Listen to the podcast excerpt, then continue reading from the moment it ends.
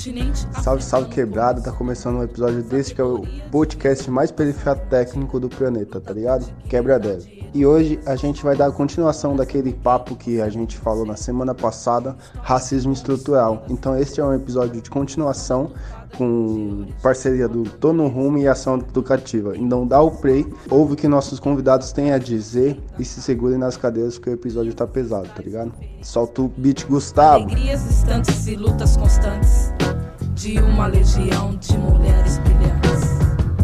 Luta por um lugar ao sol, pro, provar a sua moral. Mulheres pretas têm história. Luta por um Eu acho que um pouco talvez como as, a, as empresas e instituições privadas fora do da parte pública pode lidar um pouco sobre ouvir também, né? Ouvir as pessoas negras, abrir esses espaços para que as pessoas é, entendam como que está todo esse processo que nem você comentou.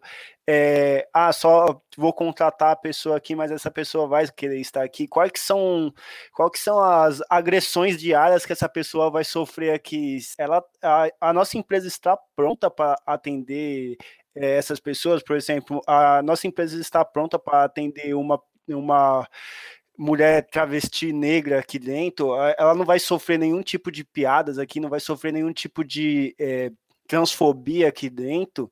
Então, cabe um pouco das empresas ou entender sobre como que está a cultura dela, se ela tem uma cultura que inclui de verdade e para conseguir manter essas pessoas, que não é só você falar, ah, contratei, é, é, é, coloquei algumas é, requisitos mais é, aderentes de verdade à vaga, coisas que realmente utiliza no dia a dia. Contratei as pessoas, mas essas pessoas vão se sentir bem aqui, vão se sentir acolhidas, tem um espaço seguro para que elas possam conversar. É, existe os banheiros são unissex, os banheiros são as, a, as pessoas as mulheres entendem que as mulheres travestis também são mulheres e podem acessar aquele banheiro. Então tem todo esse contexto, sabe? Não é só você falar ah, incluir sem inclusão de verdade, sem acolher as pessoas. Exatamente. E pensar em políticas de diversidade, porque assim, é... quando eu penso, porque é isso, quando a gente pensa em sociedade, a gente não é uma caixinha, a gente tem uma diversidade gigante. Então por que que essa cultura também não vem para dentro da empresa? Porque é, é importante pensar que um ambiente e uma instituição diversa é um ambiente propício, fértil e rico, porque daí eu tenho um recorte da sociedade, e aí eu tô, se eu estou falando de produto, ainda que seja produto ou serviço, eu tenho um time né, de, de pessoas comprometidas e vai trazer resultado, porque a, ali não, não existe uma subrepresentação, né? Então, como que é esse ambiente? E aí é, também me veio muito forte a coisa da estética, né? Quantos de nós já não teve que alisar o cabelo, cortar o cabelo, né? É, superar o racismo também com, com, com, com a, a, a relação do nosso corpo, da nossa identidade, da nossa, às vezes, espiritualidade também. Então, como que eu é, respeito essa diversidade, né? É, essa, essas possibilidades de existência. Então, é, quando a gente traz para esse recorte, por exemplo, racial, tem tudo isso, né? É, é, o quanto que eu também proponho espaços saudáveis de diálogo é, para que as pessoas se conheçam, entendam essas, essas, essas diversidades, essas, essas múltiplas existências, né? Então, quanto que não é agressivo, quanto que você não é assediado, quanto que não te chama num cantinho para falar do, do, da sua roupa, ou que você fala assim, Sim. ou que o seu cabelo é X. Então, é, é não a gente largar um pouco dessa cultura também de colocar as pessoas em caixinhas, né? Simplesmente Sim. respeitar a existência das pessoas e, e pensar um pouquinho fora da caixa. Então também sinto falta dessa, dessa possibilidade, né? Eu gosto muito de um, de um quadrinho que tem, que, que é, é como se fosse uma pirâmide, e aí tem lá, a nossa empresa é muito apegada à diversidade. quando você vai olhar o organograma da empresa, você já sabe quem a carinha do presidente, a carinha dos cargos sênior e diretores, a, a, a carinha de quem é analista e a carinha do que eles chamam de chão de fábrica, porque a gente tem um nome, né? A gente. Sim, o chão sim. da fábrica. Então, é também é, pensar nesses modelos bem arcaicos de lugares e posições. Então, é realmente pensar. Então, é... vou criar uma política de inclusão, não pode ser somente lá no. Aí você sabe quem é que vai abrir a porta para você, quem é que vai servir o café. E, de novo, não estamos falando sobre a perspectiva de trabalho digno ou trabalho não digno mas de possibilidades, né? Então, ainda que, uhum. que, que a gente pense em. E é muito doido a gente analisar isso. Ainda que a gente pense em inserção no mercado de trabalho, ou na universidade, ou um lugar muito datado para a gente. Então, se a gente for na USP e for lá no, no predinho de engenharia ou de exatas, quantos negros a gente vai ver lá? a gente ainda escolhe ir para as humanidades para falar das nossas pautas. Então, ainda quando abrem oportunidades para a gente, são em lugares muito específicos. E a gente não precisa Sim. de ninguém dizendo aonde que a gente vai entrar. A gente deveria ter oportunidade em todos o, as esferas. Então é muito legal, por exemplo, para mim, hoje aqui com é, gravando com você, e, e, e, ver que, que é, já é uma pessoa que está aí na tecnologia, que já está em um, um, um, outro lugar, porque é importante que a gente comece a ocupar outros lugares também. É que a gente também comece a mudar a cultura desses outros lugares. E não nos Sim. contentar apenas com esses lugares já determinados para nós. Pode crer, verdade.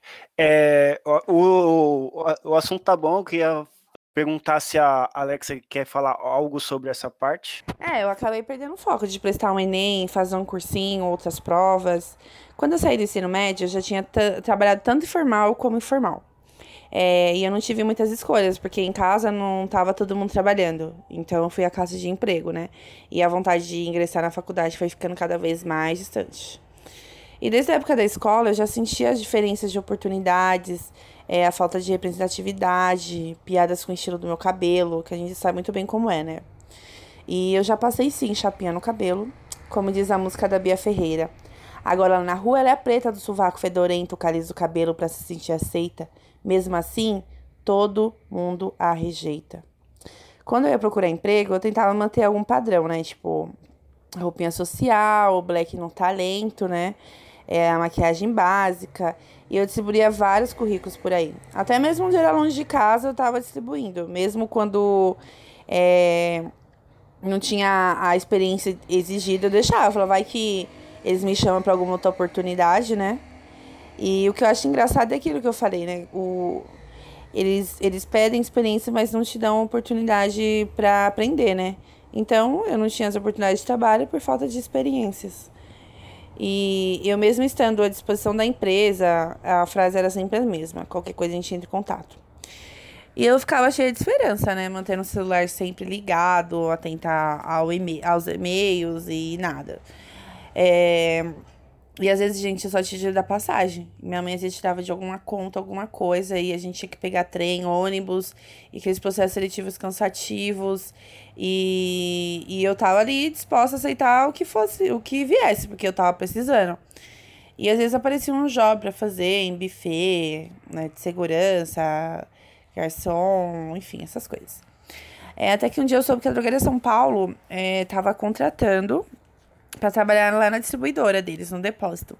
Aí eu e minha mãe já estava desempregada, a gente foi lá no processo seletivo. Eu passei e minha mãe não. E ela, acredito que ela acredita que foi por causa da idade, né? E isso, isso realmente acontece, né? Infelizmente. É, eu fiz a entrevista, é, fiz a entrega de documentação, toda aquela burocracia. E no final eu acabei indo trabalhar na loja, em uma filial. Nessa época eu tava de cabelo Black Power e seguindo os padrões lá da empresa, questão de uniforme e afins. E eu quis cortar meu cabelo. E eu comentei com a gerente bem conservadora sobre. E ela falou assim que eu não poderia, porque eu ia parecer um menininho. É, não adiantou nada, porque eu cortei, eu passei a dois. E eles emprestavam funcionários para outras filiais, né? E até que um dia eu cheguei na loja e essa gerente disse para mim: é, pega suas coisas que você vai trabalhar no shopping. Então eu fui, peguei minhas coisas, sei meio que entendeu, achei que seria mais um dia de, de ser emprestada, né? E, e eu era eh, emprestada para lá algumas vezes, né? E relacionamentos com os funcionários ia até bem. Só que quando eu fiquei fixa, as coisas mudaram. É, meu cabelo cresceu e eu estava querendo platinar. Comentei com uma gerente branca de cabelo loiro tingido sobre, e ela disse que eu não poderia, pois iria chamar muita atenção. Aí eu sem entender o porquê, né? Porque tinha outras funcionárias com os cabelos tingidos e, e eu não poderia por quê? Ela ia chamar atenção, porque meu cabelo é black, enfim. É, mesmo assim, eu pintei, mas foi uma tonalidade loira, assim, né? Não foi platinado, infelizmente, eu não consegui. É, aí uma pessoa da loja mostrou um e-mail que o gerente geral da loja é, mandou para o regional falando a meu respeito. O gerente ele é negro, ele é casado com uma mulher branca e do cabelo tingido de loiro. Enfim, nesse e-mail estava dizendo: a colaboradora Alex encontra-se fora dos padrões para trabalhar com o público. A mesma já atingiu o cabelo de diversas cores e atualmente encontra-se loiro, amarelo entre parênteses. Vários clientes, geralmente idosos, questionam o visual da mesma, dizendo que não virá mais na filial, e a mesma é a causa da, da desmotivação de toda a equipe.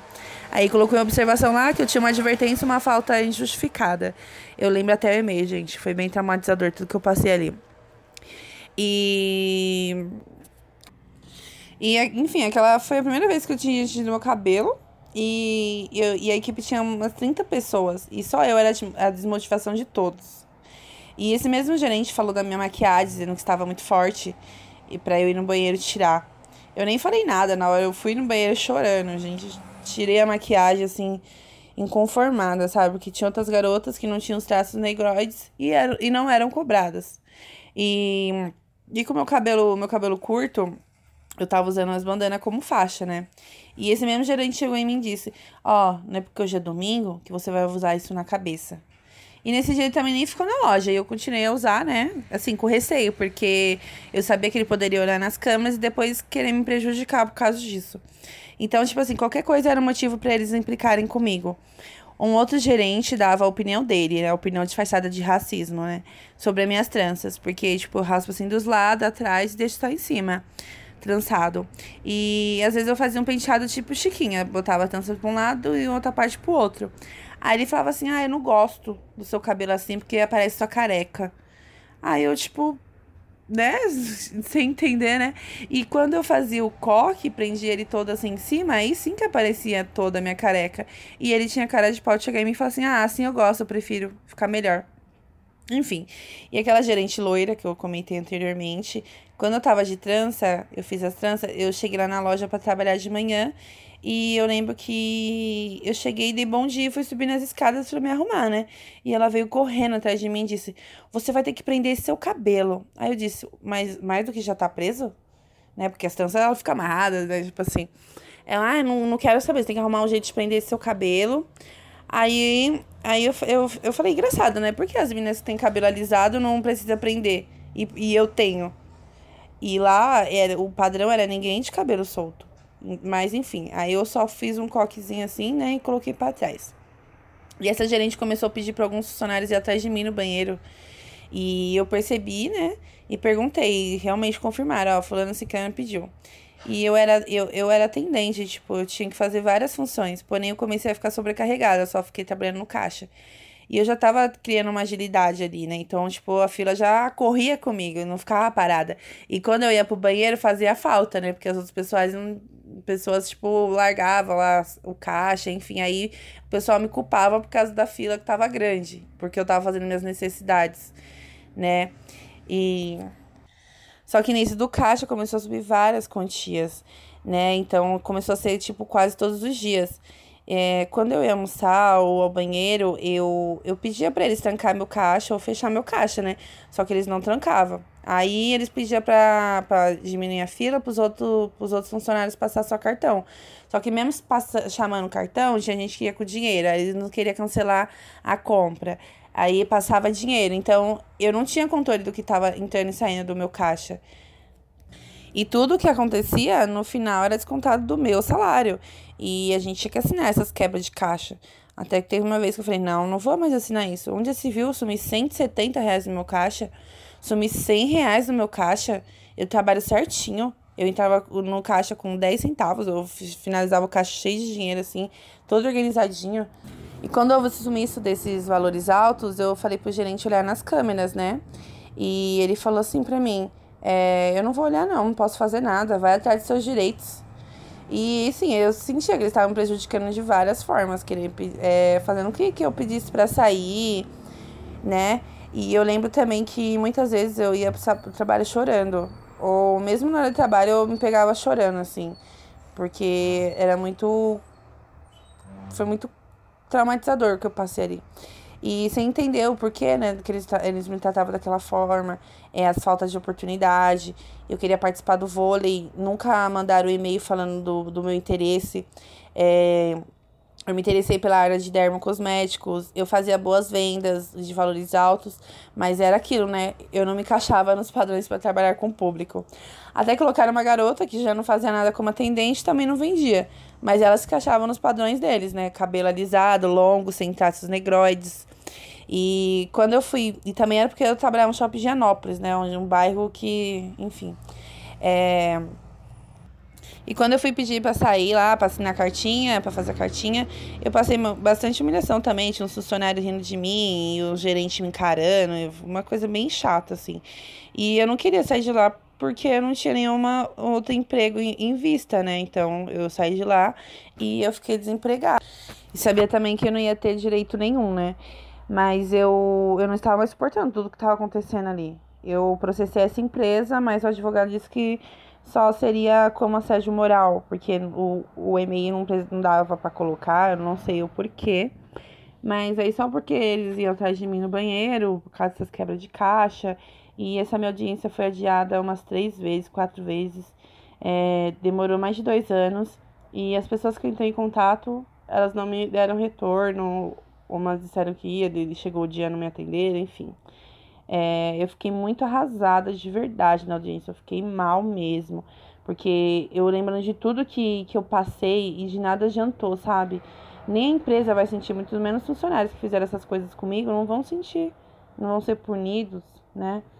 E eu fiquei bem traumatizada. Eu fiquei. Na época que eu trabalhava lá, né? E depois também. É, eu fiquei com bastante insônia, muito, muito ansiosa, estressada. É, isso durante o tempo que eu estava lá, mas. E, e depois que eu saí também. E é ruim você pensar que tipo, você estava ali no lugar onde as pessoas estavam te sugando, não se importavam com você, né? Eu acabei carregando tudo isso comigo depois que eu saí de lá, infelizmente. É, fiquei muito segura de arrumar outro serviço e passar por tudo isso de novo. É, mas durante todo esse trajeto eu já fiz de tudo um pouco, sabe? É, eu trabalhei em Lava Rápido, do Bicho, já fui babá, já fui cuidadora, interemate, padaria, eventos, recepcionista, assistência técnica, trabalhei no farol vendendo água. Eu produzia biscoitinho amanteigado caseiro, gelinho natural. Já vendi lanche natural também. E eu trabalhei no trem como marreteira. Foi uma grande experiência era bem legal também.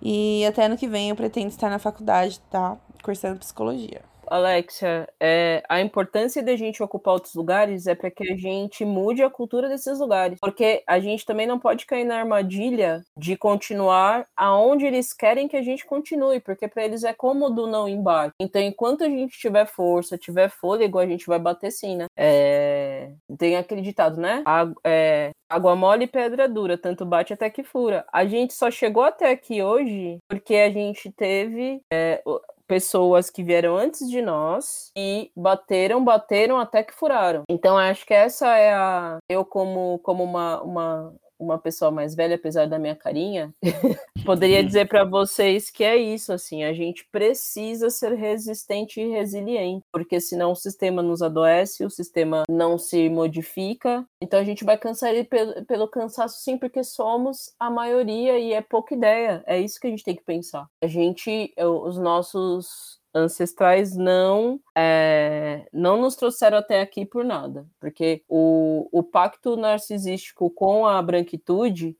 de, é, desde que a gente foi sequestrado e atravessou a, a continente, entendeu? Que a gente foi sequestrado e trouxe para cá, foi trazido para cá a força.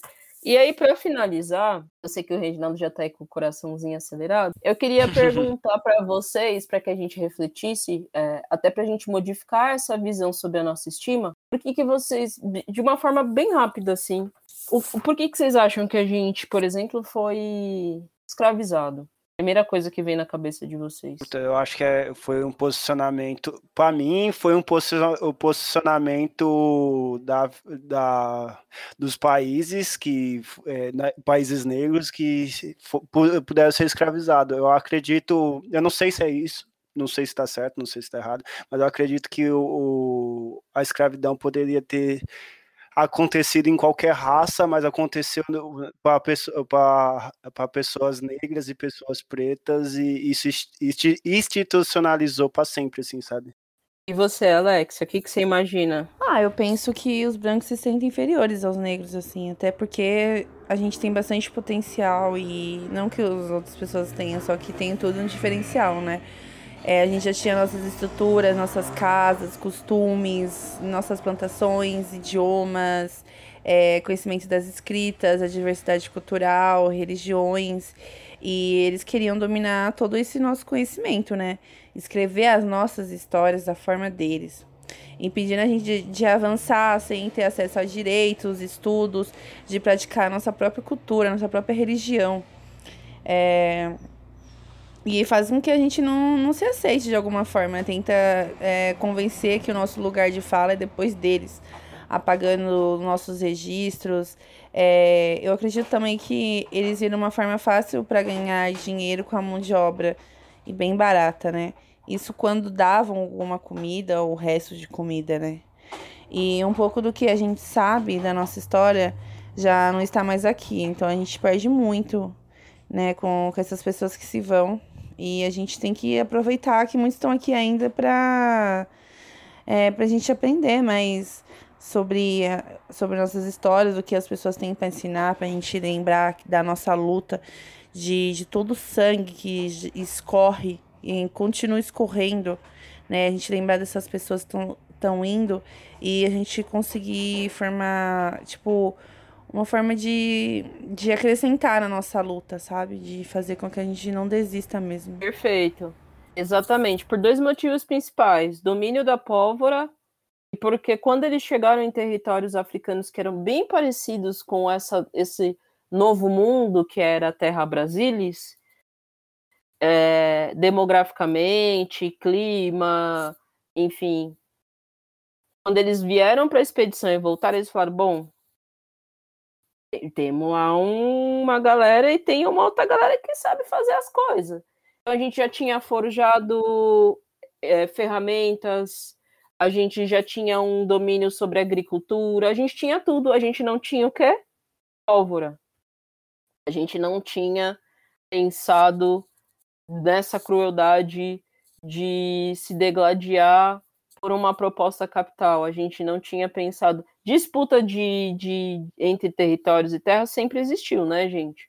Mas é, essa crueldade só, só, aconteceu porque eles tinham um propósito de explorar os conhecimentos profundos que a gente tinha, de tecnologia, de conhecimento da terra, de cultivo, de colheita, de forjar ferro, de forjar pedra, então, estou dizendo tudo isso para falar que a gente não pode perder isso. A gente não pode é, perder a noção de que nossos saberes e nossa caminhada vêm de longe e que elas foram exploradas e dominadas e se perpetuam até hoje a partir da violência. Então, a violência é a maior arma que a branquitude tem com relação a gente. Então, quando eu falo da gente reforçar a nossa psique, da gente se manter firme e vivos é para a gente lembrar que somos sim capazes de estar em qualquer lugar e fazer qualquer coisa, se a gente superar é, essas violências simbólicas e se a gente não se perder de nós mesmos. É, é isso. Então, mais uma vez, quero agradecer aí o Quebra Dev por essa oportunidade de estar tá trocando essa ideia aqui. É... Se quiserem me seguir, meu arroba lá é Misha, Misha Nunes no Instagram. E no LinkedIn, que é onde inclusive a gente tem feito as articulações do Mood com elas, que é esse projeto que a gente está debatendo a inserção de jovens mulheres negras no mercado de trabalho. É... Estou lá no LinkedIn como Michelle Daiane. E é isso, gente. Muito obrigada e tamo junto. Da hora. É, Alex, se você quiser deixar seus contatos aí também, salve final. É, aquele salve final. O papo tava muito bom, gente. E eu tô muito feliz que esse é o meu primeiro podcast. Espero que vocês tenham gostado. Eu fiquei meio atrapalhada, um pouco nervosa. É, e desde já eu quero agradecer ao pessoal do Quebradev. Tô no rumo, É nóis. ao Wellington pelo convite, a todos os envolvidos. Gratidão. É, e eu tenho sim o Instagram, mas por enquanto é por pura diversão. Às vezes eu posto algumas receitinhas vegetarianas, né? Algumas é, fotografias que eu tiro da natureza. E quem quiser seguir é arroba eu underline up. Arroba eu underline up. Tá bom, pessoal? Muito obrigada e sucesso. Que fiquemos vivos. E é isso. Da hora. É, eu agradeço vocês aí pelo espaço, pelo espaço não, pelo tempo de vocês. Eu sei que tá corrido, mesmo em casa, é, tem muita coisa acontecendo, muita, muito, muita notícia ruim. Então, é, arrumar um tempo para falar sobre, sobre o, nossas lutas, sobre o que a gente vem tentando mudar aí no sistema, é, é muito bom. Eu agradeço imensamente vocês. E também agradeço aí o, a ação educativa, eu tô no rumo para possibilitar que isso acontecesse, que esse encontro acontecesse, que essa troca de ideias acontecesse. E é isso. Muito obrigado. Boa noite aí, pessoal. Dizem que ela traz um tempo bom. A luz da nova